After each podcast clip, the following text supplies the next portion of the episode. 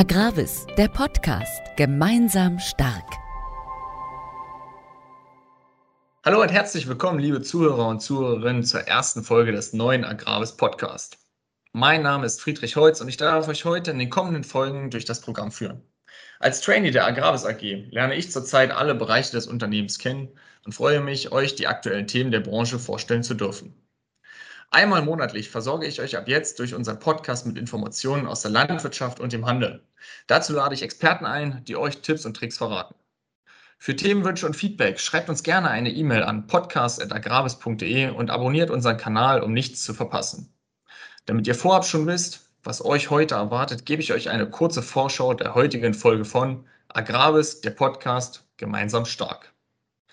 Mit einem Blick auf den Kalender kann man unsere beiden Themen eigentlich schon erahnen. Wir haben sowohl Experten vom Getreidemarkt als auch zum Rapssaatgut und dem Zwischenfruchtanbau eingeladen.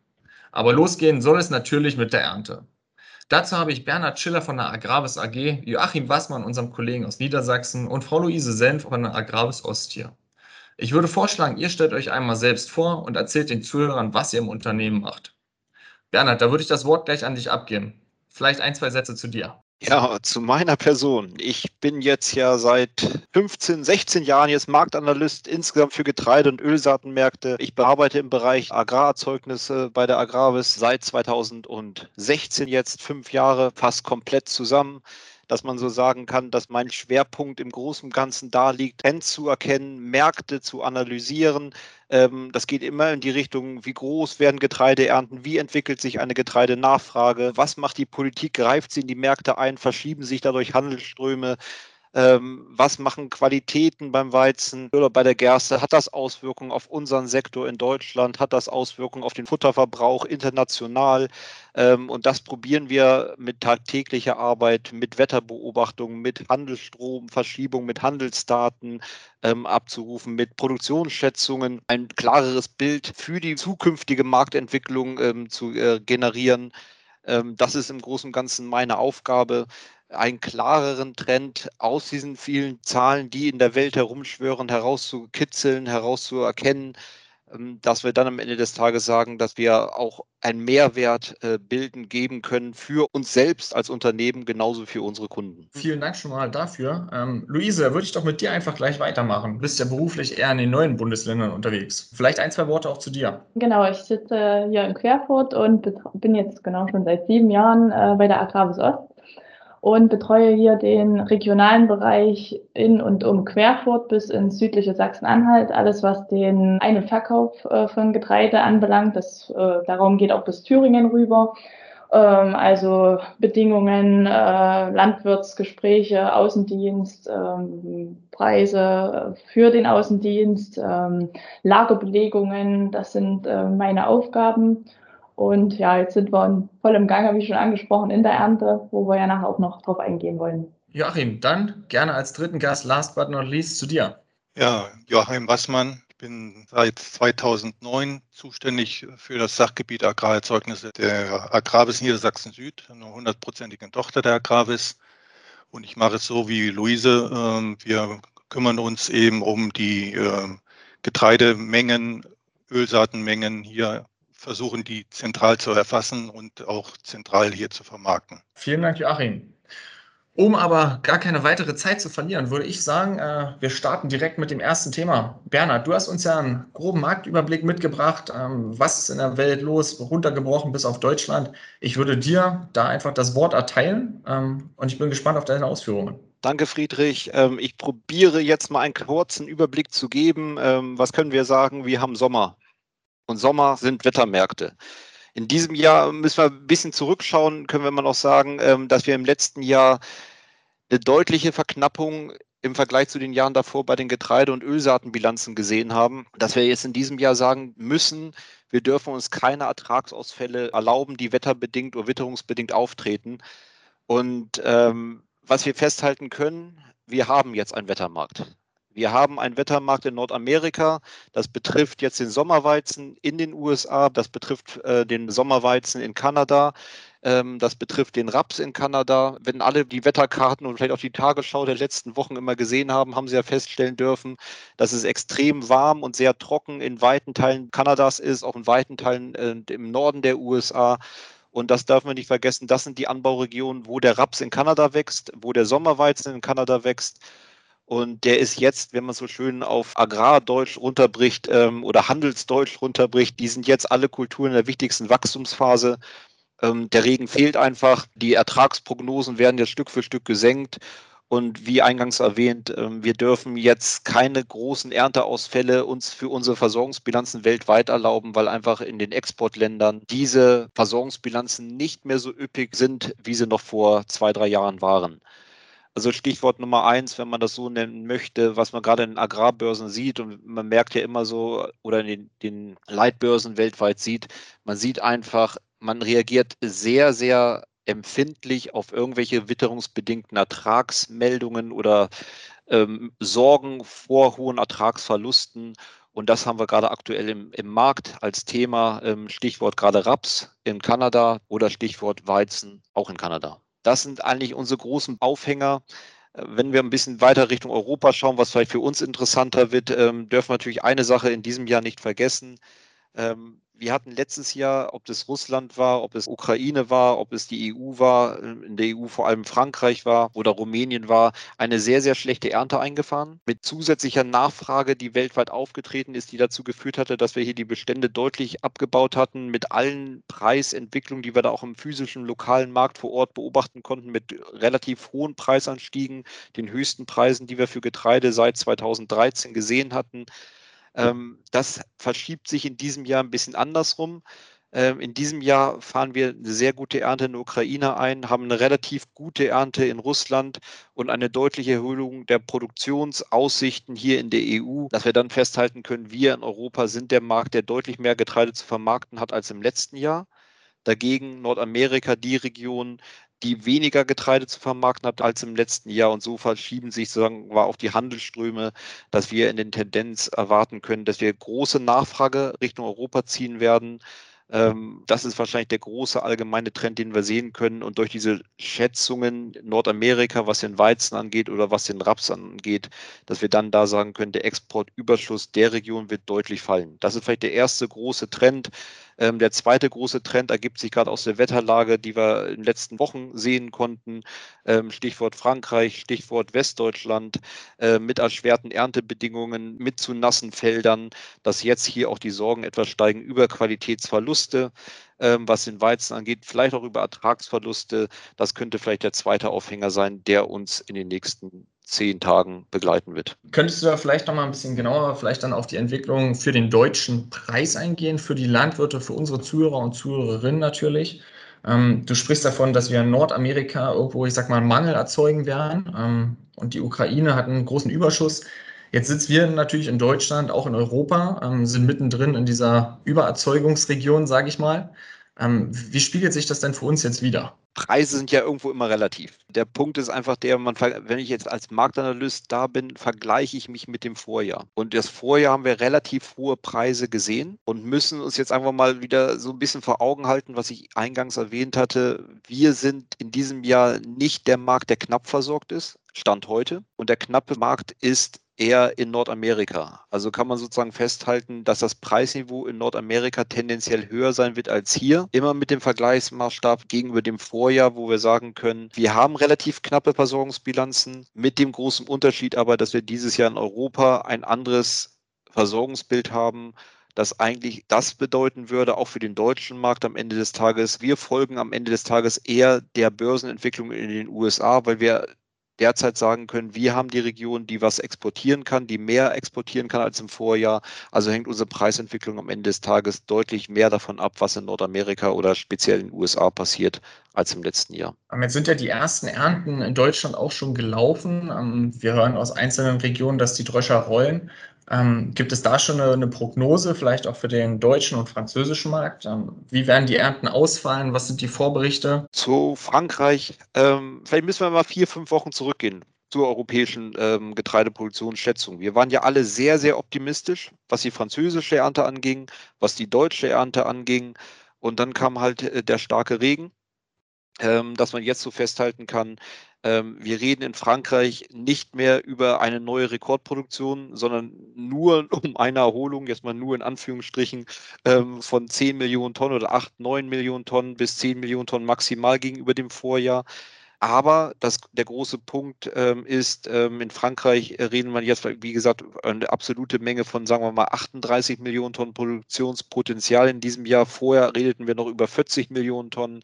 Im letzten Jahr waren wir bei diesen 29 Millionen Tonnen. Also der Exportüberschuss Frankreich ist groß und größer als im Vorjahr. Aber jetzt kommt das Thema Qualität mehr in den Fokus und die Frage wird sein, wie groß wird der Anteil Futterweizen werden, wie groß wird der Anteil Mahlweizen werden. Das ist aktuell der große Aufhänger.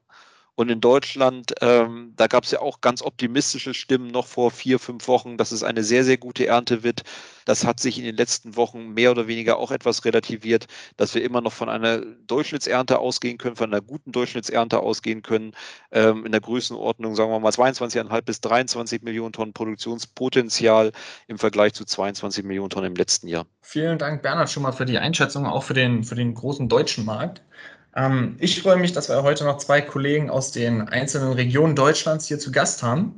Ähm, ich würde mich freuen, Joachim, wenn du vielleicht mal auf die Punkte eingehen könntest. Ähm, wir haben jetzt was davon gehört, dass es sehr gute Ernteprognosen gab, ähm, was jetzt relativiert wurde auf ein normales Maß. Das bedeutet, die Leger werden im normalen Maße auch voll. Ähm, wir sprechen über Probleme mit Qualitäten. Ähm, wir hatten das Thema Hektolitergewicht schon mal angesprochen. Ähm, kannst du vielleicht einen kleinen Überblick aus deiner Region gehen? Wie weit ist die Ernte? Habt ihr schon begonnen? Ähm, welche Kulturen werden momentan angeliefert und wie sieht es aus, ertraglich und qualitativ? Ja, letztendlich kann man eigentlich äh, das umfassendste Bild derzeit über die Gerste verlieren. Gerste ist bei uns zu gut zwei Drittel schon geerntet, die Wintergerste. Wir haben bei den Qualitäten äh, eben Einbrüche, was das Schüttgewicht anbelangt. Das heißt also, das Hektolitergewicht äh, da fehlen drei bis vier Kilo gegenüber dem Vorjahr bequem. Das ist enttäuschend. Die Gerste stand äh, deutlich besser irgendwo im Feld, als wir sie jetzt ernten können. Und auch bei den Erträgen fehlen irgendwo eine Tonne Hektar bis anderthalb Tonnen Hektar, was man so hört.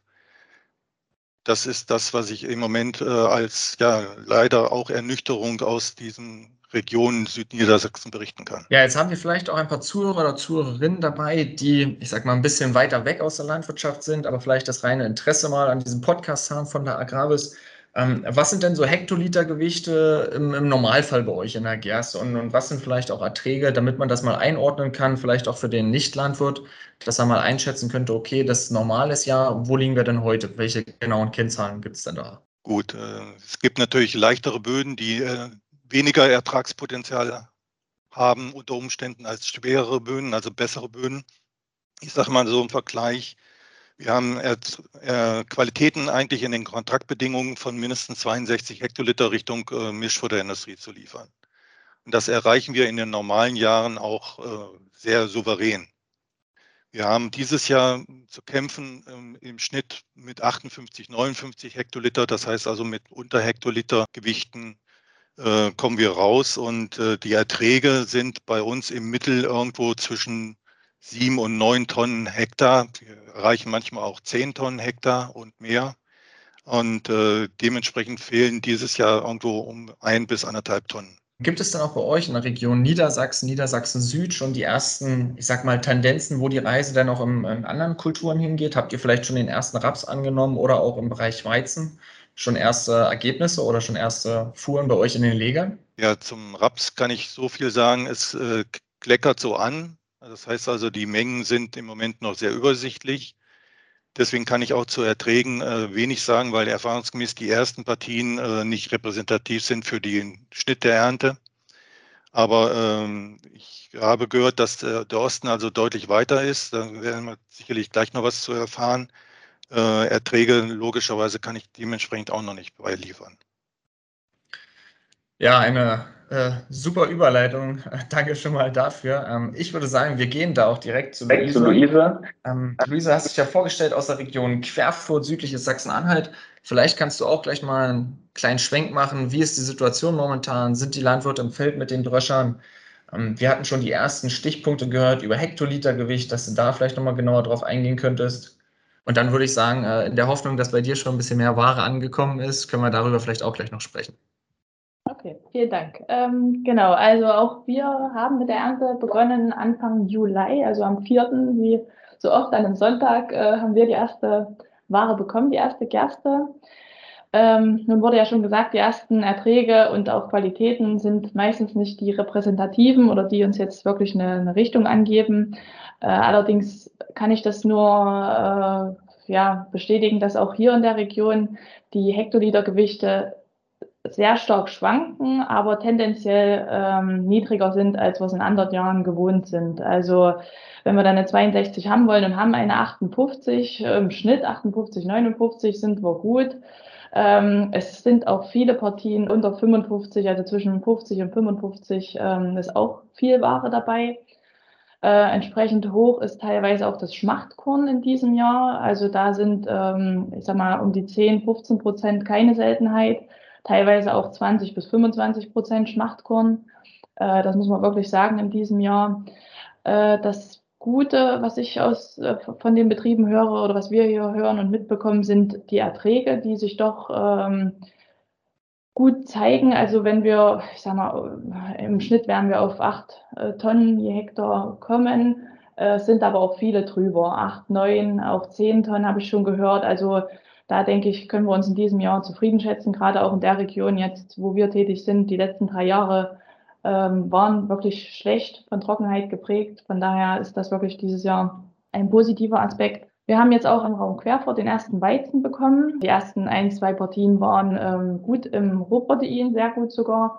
Auch die Hektolitergewichte haben gepasst oder zumindest ähm, war nicht, kam jetzt nicht so an, wie man es vielleicht hätte jetzt erwarten können von der Gerste, dass man sagt, okay, äh, da landen wir auch um die 70, 72 die haben wir jetzt noch nicht bekommen, aber das sind die ersten, ersten Schläge und das, die ersten Versuche gewesen, muss man sagen. Auch der Raps ging am Wochenende los, vereinzelt. Da ist es noch schwieriger zu erträgen, was zu sagen. Also da ähm, kann man auch, finde ich, oder was auch die Landwirte immer sagen, schlecht die Erträge im Bestand einschätzen, sondern da muss äh, gedroschen sein, der Bestand. Und dann kann man einen Strich drunter ziehen und sagen, so sieht's aus. Und so würde ich jetzt auch hier bezeichnen, dass das ist noch zu früh. Leider, da können wir noch nicht viel sagen, aber ähm, der Wetterbericht für diese Woche sieht gut aus und ich hoffe, dass es diese Woche vorangeht, dass wir dann die Gerste abschließen und ich denke, ähm, in den Raps gehen zu großen Teilen und ähm, in einigen Standorten auch der Weizen wirklich weitergeht. Jetzt kommst du aus der Region Querfurt, südliches Sachsen-Anhalt. Ähm, hast du denn von anderen Kollegen von der Agraris Ost, ich sag mal, ihr zieht euch ja wirklich von der Ostsee bis nach Sachsen, ähm, dort auch schon was gehört oder ist es ein ähnliches Bild in allen Gebieten bei euch? tatsächlich ein ähnliches Ge äh, Bild in, in, im gesamten Ge Gebiet, muss man sagen, im gesamten Arbeitsgebiet. Ähm, hatten wir vorige Woche ein kurzes Gespräch dazu, ähm, spiegelt sich in der gesamten Region wieder ähm, Hektoliter-Problematik, Schmachtkorn-Problematik, wie schon angesprochen. Ähm, auch in Richtung Weizen, das Thema Fallzahl ist, äh, denke ich, überall. Wir hatten am Wochenende wieder in weiten Teilen Regen zwischen 20, 25 bis 30 Liter ähm, muss man jetzt wirklich schauen, wie, wie das weitergeht. Wie gesagt, hoffen wir hoffen auf diese Woche, dass wir relativ viel äh, auch Ware runterbekommen jetzt und ähm, so ist das Bild in unserer Region, ja. Ja, dann würde ich vielleicht einen kleinen Schwenk nochmal zurück machen, Joachim, zu dir. Ähm, wir haben jetzt aus allen Regionen schon bereits gehört, dass die Qualität ein großes Problem werden könnten. Ähm, Gibt es dann aus eurerseits noch eine Empfehlung für den Landwirt, für unsere Zuhörer, ähm, wenn es jetzt Richtung Ernte geht, wie soll man weiter vorgehen? Sollte man vielleicht wirklich auch mal etwas nassere Partien schon mal versuchen zu dröschen, um dort in Gang zu kommen? Oder besteht uns vielleicht doch ein entspannterer Sommer doch noch bevor, als er jetzt, ich sag mal, begonnen hat? Schwere Frage, ne? Wenn der Herrgott das auf dem Feld stehen hat, dann äh, muss es so nehmen, wie es ihm kommt. Also an Hektolitergewichten lässt sich logischerweise nichts mehr drehen, das musst du irgendwo fahren. Und dann ist es ja auch eine Frage der Separierungsmöglichkeiten. Wer hat welche Separierungsmöglichkeiten, äh, Ware getrennter Qualität voneinander zu trennen? Äh, wir versuchen das äh, irgendwo auch nach bestem Wissen und Gewissen, aber irgendwann muss man eine Entscheidung treffen, die da heißt, ähm, grobe Blockbildung und äh, das Schlechtere versuchen irgendwo rauszunehmen. Vielleicht kann man noch ein bisschen was aufreinigen, besser machen, aber ähm, wichtig ist einfach, dass man nachher äh, versucht, äh, in Kontrakten die Qualitäten einigermaßen passend miteinander zu verhandeln, die äh, irgendwo noch ähm, ja, in den Markt passen. Das ist das, was ich dazu sagen kann. Die Qualitäten bei Fallzahl ist nachher entscheidend äh, beim Weizen, äh, die richtige Backqualität noch zu ernten. Da ist es im Moment, zumindest in unseren Regionen, vielleicht ein äh, bisschen zu früh darüber zu philosophieren. Aber wenn es größere Regengebiete geben sollte, die zur Weizenernte hier reinkämen, dann stellt sich so eine Frage, was kann ich an guten Qualitäten noch irgendwo zwischen den Regenpausen ernten. Aber Fakt heute wäre ich damit im Moment noch ein bisschen zu früh. Wir haben die ersten Weizenfallzahlen gemacht äh, in den Vormustern, die waren alle noch äh, im sehr guten Bereich. Auch der erste Dinkel in der Vorprobe war noch im guten backfähigen Bereich. Also insofern sehe ich hier für unsere Region im Moment die Sache noch recht zuversichtlich. Ein Thema liegt mir noch ein bisschen auf der Seele. Ähm, alle Zuhörer und Zuhörer haben es wahrscheinlich auch in den Medien gesehen. Wir sprechen über unwetterartige Niederschläge, wir sprechen über Überflutungen. Ähm, Bernhard, vielleicht kannst du da noch ein Wort verlieren. Ähm, wir haben in Deutschland mehrere Gebiete, die wirklich auch extremst überflutet waren. Wir hatten Getreidefelder, die überschwemmt waren, Wiesen und Gebiete, die quasi nicht mehr zu beernten sind. Ähm, ist das denn vielleicht auch ein Indiz, dass sich das irgendwie auf den deutschen Markt auswirken wird? Oder sind wir da einfach schon so in der Weltwirtschaft gefangen, ähm, dass das an sich keinen Einfluss auf Erträge, auf, auf Mengen auf den deutschen Markt haben wird? Das ist eine sehr, sehr gute Frage. Ähm, die Erfahrung der letzten Jahre, egal wie bedauerlich das manchmal klingt, ähm, hat dann gezeigt, dass es dann meistens nie so schlimm war, wie Bilder das suggerieren.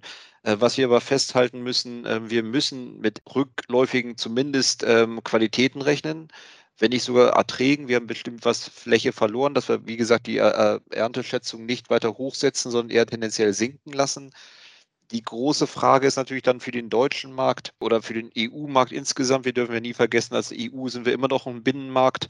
Welches Land wird sich dann wie positionieren innerhalb der EU? Wenn wir sagen, der Franzose hat vielleicht so ähnliche Probleme in seinen Feldern, der französische Landwirt, ähm, dann bleibt die Frage am Ende des Tages, wie viel Futterweizenqualitäten stehen zur Verfügung und welche Länder nehmen das dann auf? Ähm, das ist vielleicht die größte Fragestellung, die wir haben. Ähm, was aber das eigentlich im Großen und Ganzen bedeutet, wenn man das sich links und rechts mal so ein bisschen anschaut und die Preisverhältnisse weltweit und auch die lokaleren, ich nenne es einfach mal weltweite Preise, die Vergleichbarkeit mal als Maßstab zu nehmen, äh, muss man so sagen, vielleicht was das positive Signal ist, der Import von Mais rechnet sich weiterhin für den deutschen Markt nicht. Das heißt, am Ende des Tages ähm, ist das deutsche Getreide auch im heimischen Markt gefragt. Die Frage ist natürlich am Ende des Tages, welche Qualitäten werden wir ernten? Von der Tendenz her ähm, werden wir Qualitätseinbußen haben. Wir werden irgendwo Ertragsverluste oder Produktionsverluste einfahren. Das müssen wir natürlich jetzt am Ende des Tages wirklich auch abwarten, wie viel und wie hoch die Verluste sein werden. Das war ein sehr guter Überblick über den Getreidemarkt, wie er aktuell ist. Klar ist es noch ein bisschen Fischen im Trüben und wir werden sehen, wo die Reise hingeht in den nächsten Wochen. Ich glaube, da können wir dann auch schon im nächsten Podcast deutlich mehr dazu sagen. Ich möchte mich damit schon zum ersten Teil bedanken an unsere drei Referenten und damit schon den Übergang machen zu unserem zweiten Thema, wo wir jetzt über das Rapssaatgut und den Zwischenfruchtanbau sprechen wollen. Und daher ein Dank erstmal die Runde und ich begrüße unsere zwei nächsten Redner zum zweiten Teil unseres Podcasts.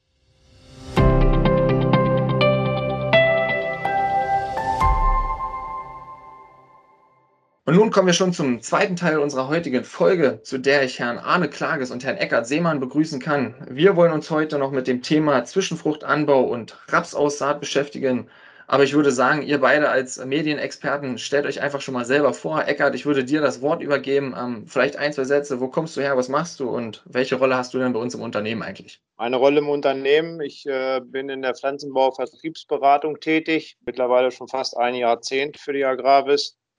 Ähm, ich wohne südlich von Hannover, äh, in diesem sogenannten Kahlenberger Land, also ein Landstrich, wo ja, Ackerbau, Pflanzenbau äh, recht gut funktioniert, durch gute Böden geprägt. Ähm, für die Agravis äh, betreue ich äh, halt fachlich Genossenschaften. Mein Schwerpunkt ist Raps, deswegen darf ich auch heute dabei sein. Und äh, dann habe ich noch, sage ich mal, in Anführungsstrichen das Glück, dass ich ähm, einige Betriebe äh, direkt beraten darf, also so eine einzelbetriebliche Beratung durchführe, wo dann auch, ähm, sage ich mal, die Intensität auf dem Betrieb etwas höher ist, wo es äh, über den Pflanzenbau und die Düngung darüber hinausgeht.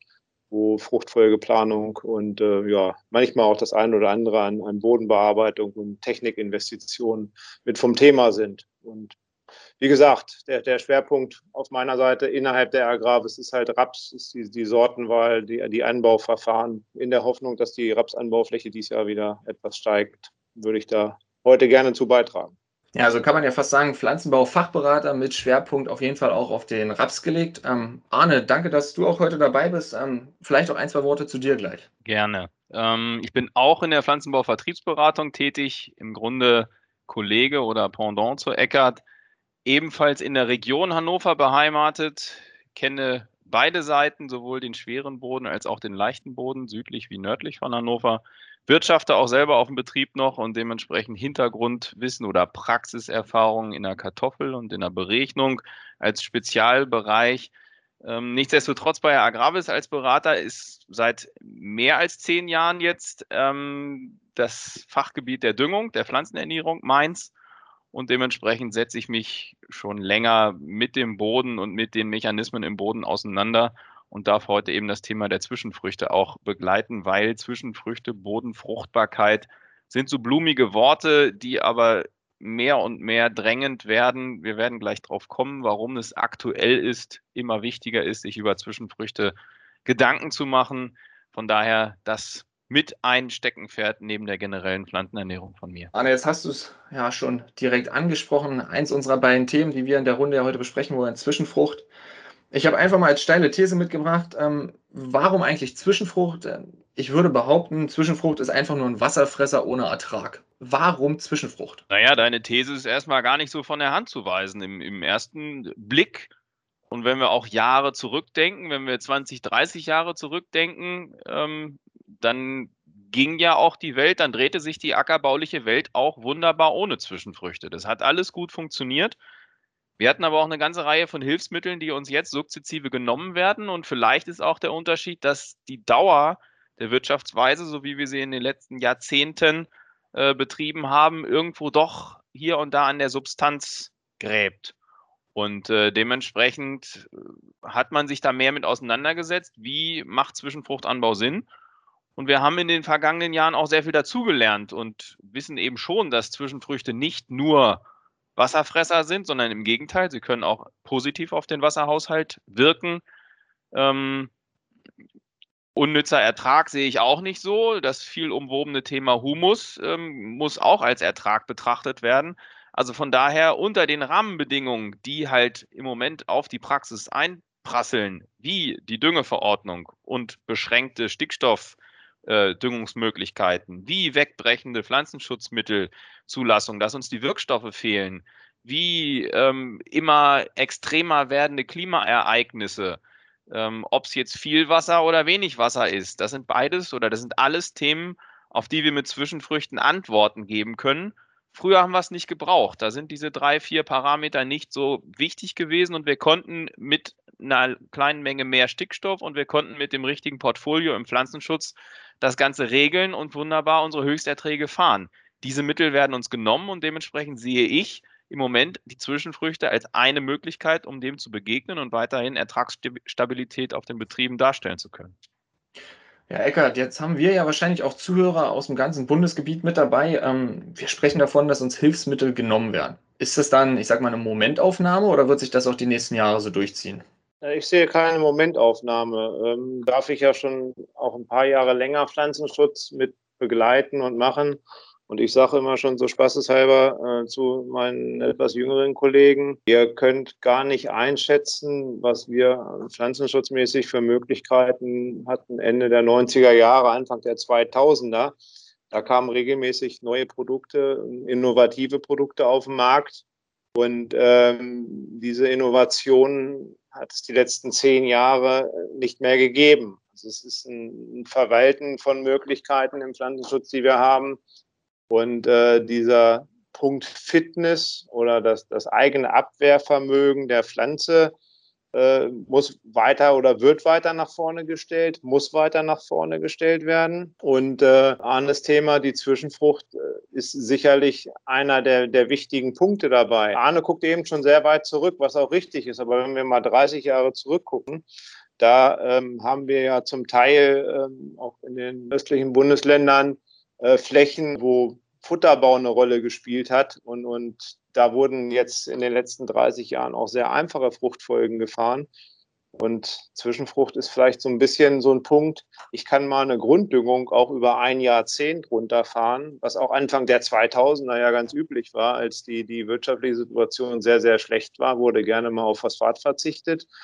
Und äh, wir haben auch sicherlich dann gesagt, wir verzichten auf Zwischenfrüchte. Und ich sage, ich glaube, dass der Punkt halt vorbei ist ähm, wir müssen den Boden fit machen für die Zukunft. Äh, die Zukunft bedeutet, was Arne sagte, mal mehr Regen, mal weniger Regen. Und gerade dieses Thema mehr Regen und, und Wasser auf der Fläche halten, was nicht schnell abfließt, das ist eine begrünte Fläche und das ist auch eine Fläche äh, dann mit Zwischenfrucht drauf äh, über einige Monate im Jahr. Weil wie soll ich sonst Starkregenereignisse auf der Fläche binden? Ja, wir sehen es ja gerade, äh, Starkregen schon angesprochen, die Bilder gehen ja auch durch die Medien. Arne, kann ich das dann so richtig verstehen, dass du sagst, Zwischenfrucht ist eigentlich ein, ein neues Werkzeug in unserem Werkzeugkasten der Landwirtschaft, sage ich mal, ähm, um solche Wetterereignisse zu, zu puffern, um quasi neue Methoden anzuwenden und trotzdem Erträge, ich sag mal, zu stabilisieren? Oder können wir vielleicht durch einen guten Zwischenfruchtanbau auch mal Erträge steigern und das Potenzial vom Boden auch, ich sag mal, noch mehr ausschöpfen, sage ich mal? Das kann ich grundsätzlich alles unterstreichen. Also das Bild des Werkzeugs finde ich sehr greifbar, finde ich sehr gut.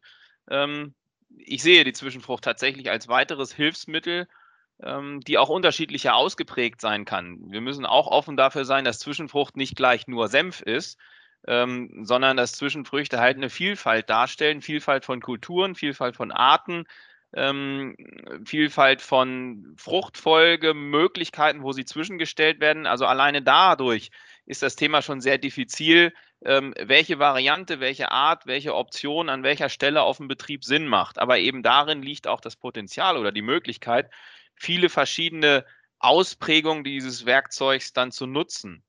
Und ähm, es sind halt die Punkte, ich hatte die Herausforderungen vorhin angedeutet, ähm, die, die Starkregenereignisse, die uns jetzt alle jeden Tag in den Köppen sind, natürlich ist das so, wenn ich einen bewachsenen Boden habe, wenn da äh, die Bodenstruktur in Ordnung ist, dann werden da auch 200, 300 Liter äh, pro Stunde in der Hanglage nicht mehr gehalten. Da ist dann irgendwann auch Ende. Aber höhere Niederschlagsereignisse führen dann nicht automatisch oder führen nicht so schnell zur Erdbewegung. Davon bin ich überzeugt.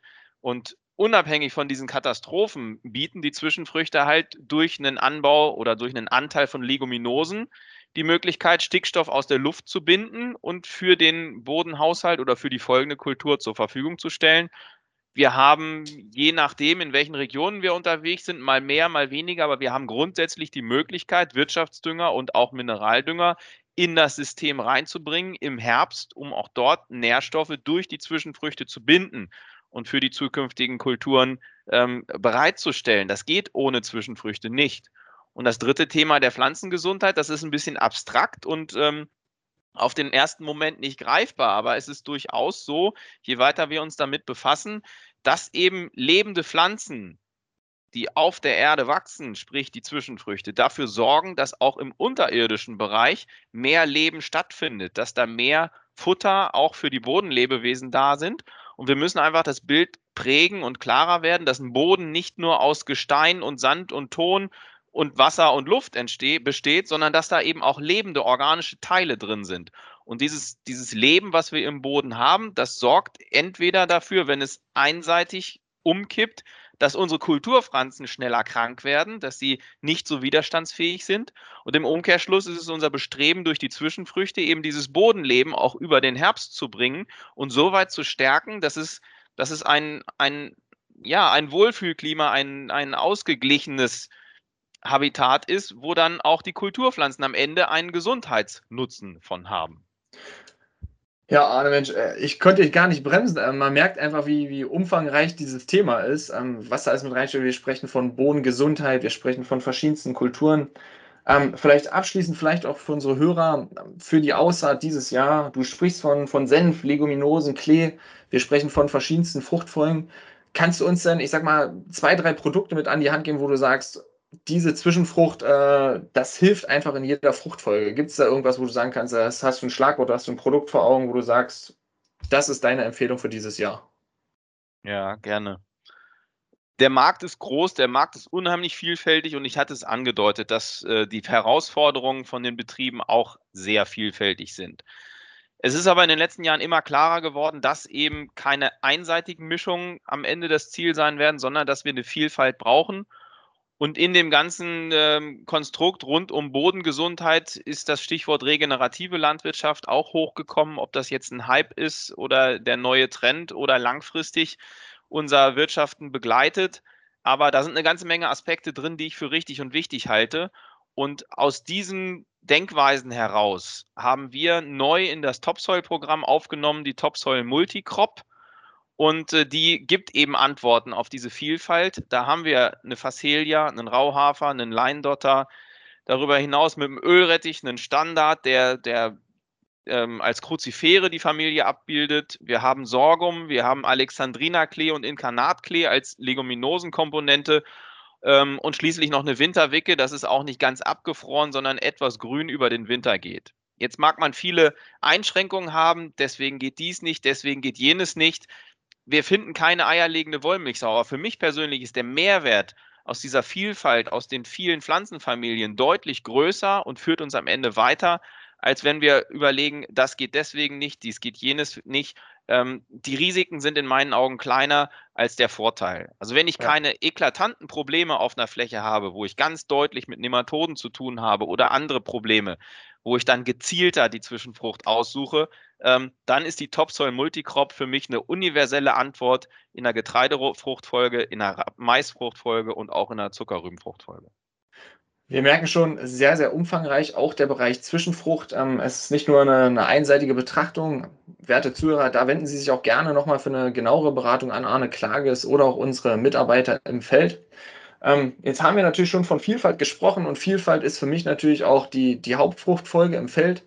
Ähm, Eckart, gehört Raps denn eigentlich noch in unsere Fruchtfolge hinein, um vielleicht mal den Schwenk gleich zum nächsten Thema zu machen? Na, du kannst ja mal an eine Börse gucken und dann äh, beantwortet sich das vielleicht betriebswirtschaftlich. Ähm, aber wir sind ja heute pflanzenbaulich unterwegs. Ähm, ja, klar, Raps gehört in die Fruchtfolge hinein. Jetzt mal in der Summe so, so eine Sichtweise. Ich, ich glaube, dass wir in, in Zukunft Fruchtfolgen oder mal wieder mit Fruchtfolgen anfangen. Wir kommen ja aus einer, einer Zeit des Fruchtwechsels wir ähm, geglaubt haben, dass zweimal Getreide und einmal Blattfrucht eine Fruchtfolge ist. Aber das ist ja nur ein Abwechseln von, von äh, wenigen Kulturen. Fruchtfolge bedeutet ja auch, dass wir äh, Blattfrüchte vielleicht auch fünf- bis sechsjährig anbauen. Und das sind ja dann fünf- bis sechsjährig in meinen Augen betrachtet so zwei Rotationen. Und da bietet sich oftmals zwischendurch halt auch an, einen Raps zu stellen. Weil ja, dieser, ja. Ihr habt es ja, ja in eurem virtuellen Beitrag schon ähm, über Agrabis auch schon mal angesprochen, damals zu dem Thema äh, von A bis äh, wie Albit bis Z wie Zwischenfrucht. Ähm, jetzt stelle ich doch mal die, die Frage, warum habt ihr damals den Albit in den Titel genommen? Ist das jetzt so die Sorte für die Aussaat äh, 2021 oder? Das ist eine der Sorten für die Aussaat 2021. Ähm, wir haben letztes Jahr Albit schon empfohlen. Er hatte einige LSV-Ergebnisse. Und ähm, das ist vielleicht jetzt nicht so eine Sorte, die, die, wo jeder hinterherläuft und, und was den Mainstream darstellt, aber das ist halt äh, eine Sorte, die äh, ertraglich und vom Ölgehalt ganz weit vorne ist. Und äh, was für ein Raps gut ist, sie macht eine zügige Herbstentwicklung, wo ich viel von halte. Und dann aber im Pendant dazu eine eher ruhigere Frühjahrsentwicklung. Und wir haben in den vergangenen Jahren ganz oft beobachten müssen, wenn wir den Raps nicht frühzeitig andüngen, dass wir dann schon kommen, dass es Ertrags, ja, schon geben kann, wenn man dem Wuchs des Rapses nicht hinterher düngen kann. Und deswegen ist so eine Sorte wie Albit, die im Frühjahr etwas langsamer ist, da etwas toleranter. Und wenn die denn nicht am 20. Februar schon gedüngt ist, wird er da besser mit umgehen können als manch andere Sorte, die denn schon sehr stark im Schossen ist. Also der hat da schon erstmal so einen Handling-Vorteil, bin ich der Meinung. Und wenn man den jetzt so das Jahr über beobachten konnte, äh, extrem positive Rückmeldungen einfach auch von denjenigen, die sagen, ich möchte in der Blüte nicht in einem zwei Meter hohen Raps rumfahren. Also der ist etwas kompakter und also die Sorte viel Öl, sehr gute Erträge und, und so, so ergonomisch äh, ja, eine gute Zusammenstellung. Ein zügiger Herbst. Herbstentwicklung ist wichtig im Raps. Etwas ruhigeres Frühjahr und nicht die exorbitante Pflanzenlänge. Also, dass der von mehreren Seiten auf, auf viele, viele Betriebe passen wird. Ja, es klingt ja schon mal nach einer sehr, ich sag mal auch ackerbaulich gut zu handelnden Sorte. Ähm, klar, es ist ja nicht immer nur die eine Sorte, die die Mischung macht. Ähm, zum anderen Thema hast du es ja schon angesprochen, Thema, Thema Düngung im Raps. Arne, vielleicht kannst du da mal ein, zwei Worte verlieren. Wie sollen denn die Landwirte auch in diesem Jahr wieder den Raps im, im Herbst pflegen? Wie sollen sie ihn düngen? Ähm, sollen wir vielleicht etwas mehr Stickstoff schon im Herbst in die Pflanze bekommen oder ist es doch ein Trend, der, der sich nicht bewahrheitet hat? Ähm, vielleicht kannst du da düngertechnisch schon mal was sagen. Also was mir wichtig ist oder unsere gemeinsame Erkenntnis auch, äh, Düngeversuche im Raps, das heißt, Eckert und ich machen das zusammen und grübeln da zusammen drüber und werten zusammen die Ergebnisse aus. Und wir kommen da sehr schnell zu dem Schluss, dass es das A und O ist, den Raps im Herbst bestmöglich zu ernähren. Und auch gerade jetzt in Zeiten mit der neuen Düngeverordnung, wo wir weiter reglementiert werden, nicht in die Angst zu verfallen, dass die Herbstdüngung fürs Frühjahr angerechnet wird und dementsprechend im Herbst weniger düngen, weil wir doch unbedingt im Frühjahr diese 180 Kilogramm N streuen müssen. Die Erkenntnis können wir ganz definitiv mit mehreren oder mit zahlreichen Ergebnissen auf verschiedensten Standorten widerlegen. Wir müssen im Herbst es hinkriegen, die, diese Zielentwicklung von acht bis zwölf Blättern und mindestens einen Zentimeter Wurzelhalsdurchmesser. Und das funktioniert nur mit einer optimalen Aussaat, wo das Stroh ähm, dem, dem Keimling nicht den Wettbewerb gibt und wo wir halt das, was das Recht hergibt, was das Düngerecht hergibt, an Stickstoff und darüber hinaus den einen oder anderen notwendigen Nährstoff auch reinbringen. Weil einen ja, ähm, da frage ich ja mal, wenn, wenn wir, Entschuldigung, dass ich unterbreche, ähm, wenn wir schon über, über Nährstoffe sprechen und verschiedene Formen von Düngung, ähm, vielleicht die Zuhörer wissen ja, es gibt ja verschiedenste Formen auch von Düngemitteln, die wir auf den Acker streuen können. Ähm, vielleicht mal als Fachfrage, wollen wir im Herbst dann quasi zur Aussaat schon, schon schnell wirksamen Dünger streuen oder wie sollen wir das am besten machen? Also ich sehe es persönlich sinnvoll, das, was an Wirtschaftsdüngern geht, im Herbst auch zu fahren, weil sie da gut aufgenommen und umgesetzt werden. Denn im Frühjahr passen Wirtschaftsdünger gar nicht mehr in Raps. Da ziehen sie oftmals zu langsam. Wir müssen bis Mitte März deutliche Nährstoffmengen im Raps verfügbar haben und das schaffen wir mit Wirtschaftsdüngern meistens nicht. Im Sommer bietet er sich aber an, weil wir eben die Bodentemperaturen haben, dass er die Wirtschaftsdünger nutzen kann. Darüber hinaus äh, gibt es auch Versuche, dass wir mit einer Streifendüngung, mit einer Unterfußdüngung einem Raps, der die Pfahlwurzel hat, äh, gute Startbedingungen geben können. Und da passen natürlich dann mineralische Dünger auch mit ins Spiel. Das ist individuell für die Flächen. Ja, ähm, wenn wir schon über eine, eine, zügige, ich sag mal, Herbstentwicklung sprechen, würde ich gerne nur abschließend von dir einmal noch wissen, Eckart, ich habe es in äh, vielen Fachpressen schon gelesen. Es geht ja auch so durch die Agrarwelt das Thema verschiedenste Beizen, wenn man da Lumiposa anspricht oder auch ein Buteo-Start. Ähm, vielleicht abschließend zum Thema Rapssaatgut. Macht es denn Sinn, solche Beizen zu nutzen dieses Jahr? Diesen Beizmarkt, äh, jetzt speziell mit Lumiposa, können wir jetzt ja schon mehrere Jahre äh, begutachten. Bisher war es so, dass Lumiposa gebeiztes Saatgut äh, komplett äh, importiert werden musste aus dem europäischen Umland. Lumiposa hat jetzt eine Zulassung in Deutschland und ähm, im letzten Jahr wurden auch in allen Versuchen, die wir haben, mit einer Sorte noch Vergleiche gefahren, ähm, was auch vom, vom Züchter noch unterstützt wurde, also über viele Standorte deutschlandweit.